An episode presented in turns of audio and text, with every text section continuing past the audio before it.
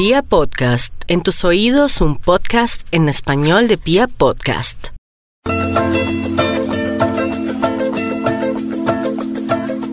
Amigos, ¿qué tal? Soy Michael el Turco Puertas. Este es Árbitro y Juez, el podcast futbolero para los oyentes de Pia Podcast. Hoy, en el episodio número 16, recordaremos a esos equipos que ya desaparecieron del fútbol colombiano, pero que dejaron alguna huella en su paso por el profesionalismo. Me llaman el desaparecido, cuando llega ya se ha ido, volando vengo, volando deprisa, deprisa, rumbo perdido. El primer club que vamos a recordar hoy es uno nacido en el Valle del Cauca, un club del arraigo vallecaucano.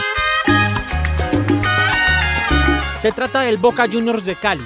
Fue fundado el 25 de septiembre del año 37 y era el club más grande del Valle, por decirlo de alguna manera. Estaba incluso por encima del América, que era su clásico rival en la era amateur, y del Deportivo Cali, que fue como la rivalidad regional en el profesionalismo. De hecho, los historiadores y la gente que sabe de fútbol dice que el primer clásico en la historia del fútbol colombiano es Boca Juniors Millonarios, por lo que representó Millonarios en la época del Dorado, pero también porque uno de los equipos que más guerra, si se quiere, le dio fue este equipo nacido en el Valle. Estuvo en el máximo circuito de nuestro fútbol del año 49 al 55. Fue tres veces subcampeón en los torneos del 49, 50 y 51. Fue campeón de la Copa Colombia en el año 51, la primera edición de ese torneo y desapareció en el año 57 debido a una crisis económica. Se refundó en el año 87 como escuela de fútbol y hoy en día se planea su regreso a la era profesional con la ficha de Universitario de Popayán, que es un equipo presidido por el señor Hernando Ángel que cambia de sedes como cambiar de pareceres y se espera entonces que el Boca Juniors, por lo menos como franquicia si se quiere, vuelva a aparecer en la segunda división desde el segundo semestre.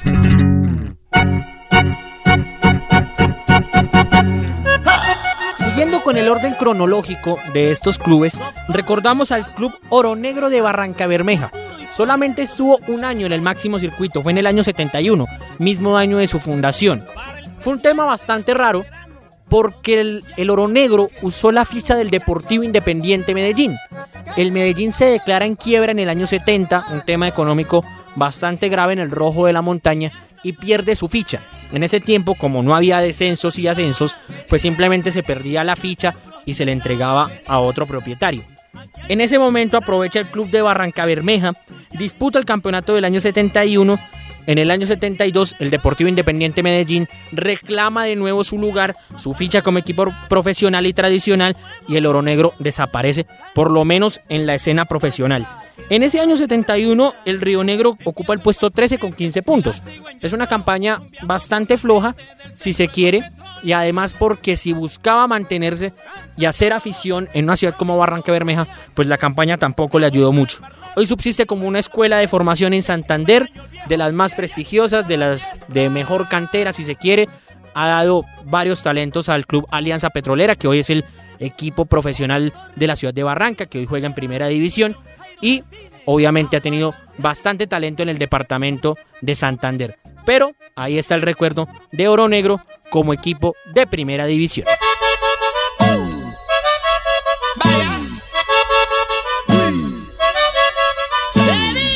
Ahora sí nos venimos un poco más en el tiempo, donde se puede rescatar un poco más de material para recordar. Y recordamos a un club que fue muy querido en su momento, pero que se fue cayendo de a poco el Sporting de Barranquilla. Fue fundado originalmente en 1923 y participó en el Campeonato Colombiano del año 50 al año 53. ¿Qué pasa?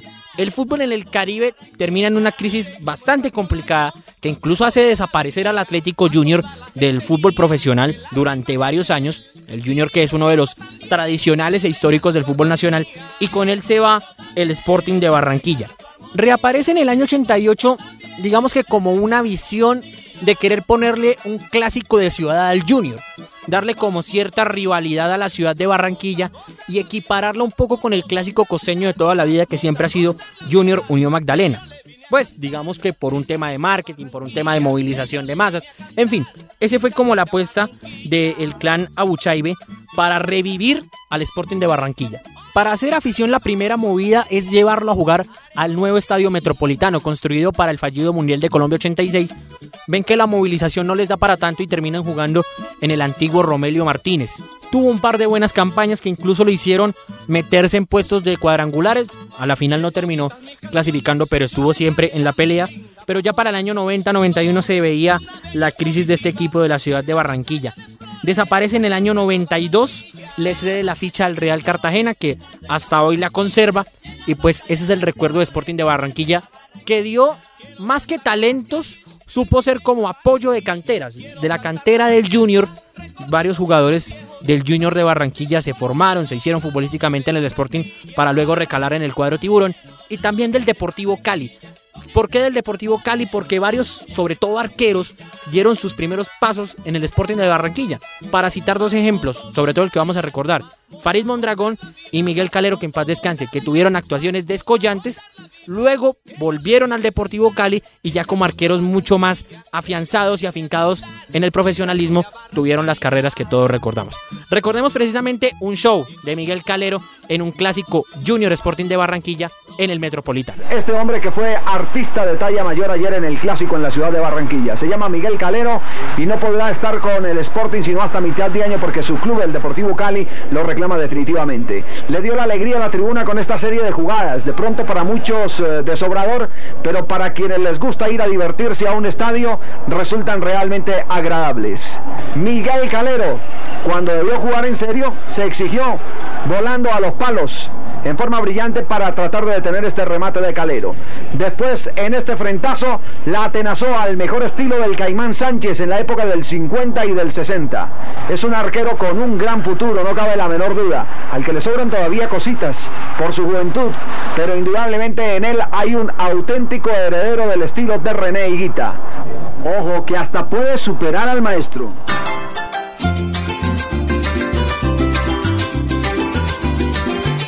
Vámonos unos cuantos años hacia acá en el tiempo, hacia el 2002 donde aparece el Centauros de Villavicencio.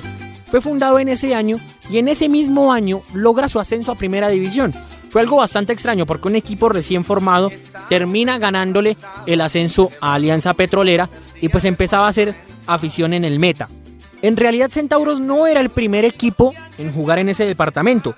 Ya lo habían hecho Alianza Llanos por allá en el 96-97 y el Unión Meta en el 2000 que estuvo muy cerca de ascender a primera, de hecho, pero que pierde su ascenso en las fases definitivas. Centauros empieza a generar esa apropiación del equipo del llano, empieza a meter gente al estadio Macal de Villavicencio y en su primera campaña en primera logra clasificar a los cuadrangulares semifinales, que no era un esfuerzo menor porque era difícil, o es difícil aún, que los equipos recién ascendidos se metan a las fases definitivas del campeonato. Incluso se le recuerdan varios triunfos rimbombantes en ese campeonato. Por ejemplo, le gana 3 a 1 a Millonarios en Villavicencio, le gana Atlético Nacional 3 a 2 también. Y empieza a hablarse de Centauros como un equipo que venía no solo a salvar la categoría, sino que su plan era buscar cosas importantes en el máximo circuito. Lastimosamente esa campaña solamente le duró un semestre, cayeron en decisiones bastante controversiales. Por ejemplo, echaron a Álvaro de Jesús Gómez, que fue el técnico que los ascendió. Llamaron al Chiqui García, que no asumió. Después vino Luis Cubilla, que terminó sacando muchísima plata de Villavicencio, pero que no pasó nada. Llamaron a Diego Umaña, que era el director deportivo, y tampoco pasó nada. Llamaron a Alexis García, que ya empezaba a hacer sus pinitos como técnico, pero aún no, no tenía una base para hacer un proceso y pues el barco ya estaba prácticamente hundido. Termina descendiendo por promedio con 135 puntos por 138 del Atlético Huila y del Quindío y su último partido se remonta a un 3 a 0 contra el Deportivo Cali en la fecha 18 de la Copa Mustang 2 del 2013. Ya con el descenso consumado, Centauros empieza a deambular por la segunda división. Tiene varias campañas, digamos que interesantes. Por ejemplo, en el año 2007 estuvo muy cerca de regresar a primera pero la inversión pública se fue cayendo, el apoyo del departamento del Meta también. Hernando Ángel empieza a mover sus fichas para tratar de llevarse el equipo, es algo que él suele hacer cuando ya desangra, por decirlo de alguna manera, las arcas de, los departamentos, se lleva a sus equipos sin ton ni son, es algo muy de este señor. Y entonces Centauros de Villavicencio termina desapareciendo del fútbol profesional en el año 2011 y se muda a la ciudad de Popayán con el nombre de Universitario de Popayán, que como ya lo escuchábamos, muy pronto va a ser Boca Juniors de Cali, porque pues esas son las determinaciones del señor Hernando Ángel, su máximo accionista, y pues él siempre ha tenido esa clase de moviolas.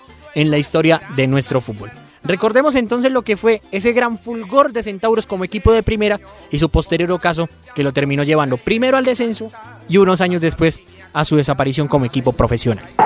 Menos de un año le duró la alegría a Centauros en la primera A del fútbol profesional colombiano. De un equipo desconocido y sin figuras, los dianeros armaron un combo para dar la pelea a los grandes, pero la soberbia los mató.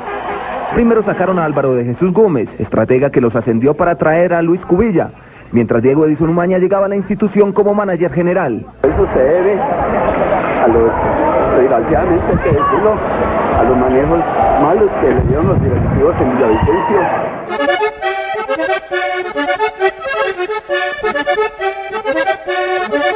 El último de este combo de desaparecidos es la Universidad Autónoma del Caribe o simplemente Uniautónoma.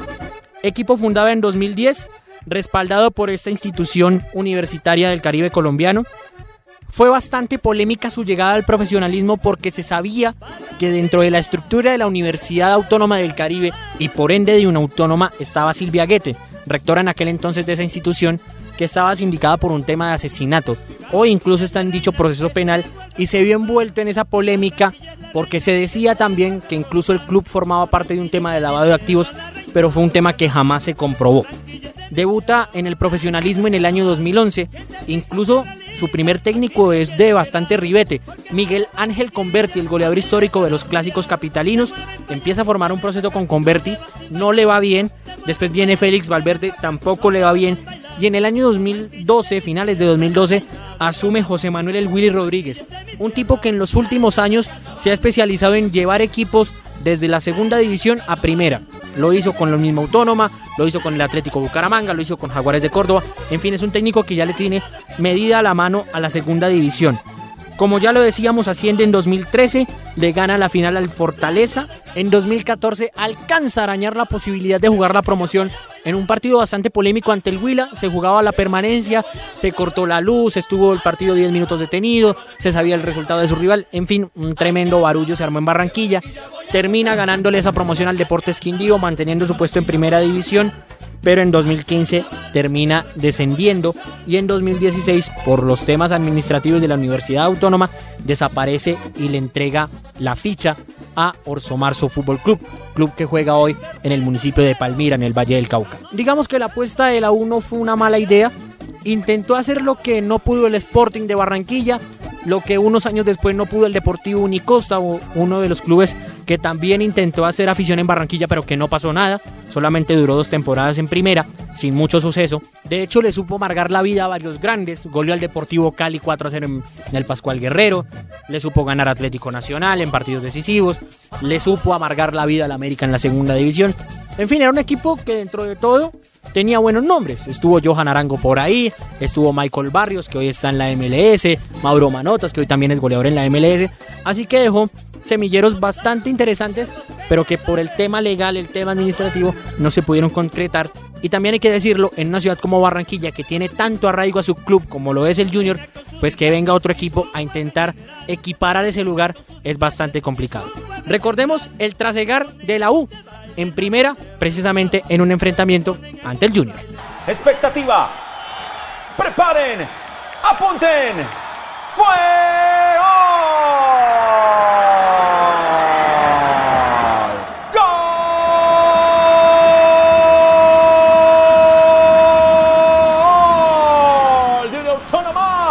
Tiro penal. Apareció Alan Navarro y la mandó al fondo. Engañó perfectamente al arquero. La pelota se va para un lado, el arquero para el otro y al fondo, amigas y amigos, Uniautónoma 1, Junior 0. Me llaman el desaparecido cuando llega ya se ha ido volando. Y bien amigos, así llegamos al final de este episodio de Árbitro y Juez. Hoy recordando a esos clubes colombianos que ya desaparecieron, pero que supieron dejar su huellita en la historia de nuestro fútbol profesional. Les habló Michael el Turco Puertas, arroba un mequetrefe más en Twitter. Recuérdenlo, ahí podemos hablar de fútbol. Si quieren compartirme temas, si recuerdan otros equipos, porque varios también han pasado por ese periplo de estar y no estar en el profesionalismo. En fin, todo lo que sirva para enriquecer este canal que es para ustedes, los oyentes futboleros de Pia Podcast, que nos encontramos cada ocho días aquí en Árbitro y Juez. Yo les deseo buen viento, buena mar y buen camino para todos. Chao, chao.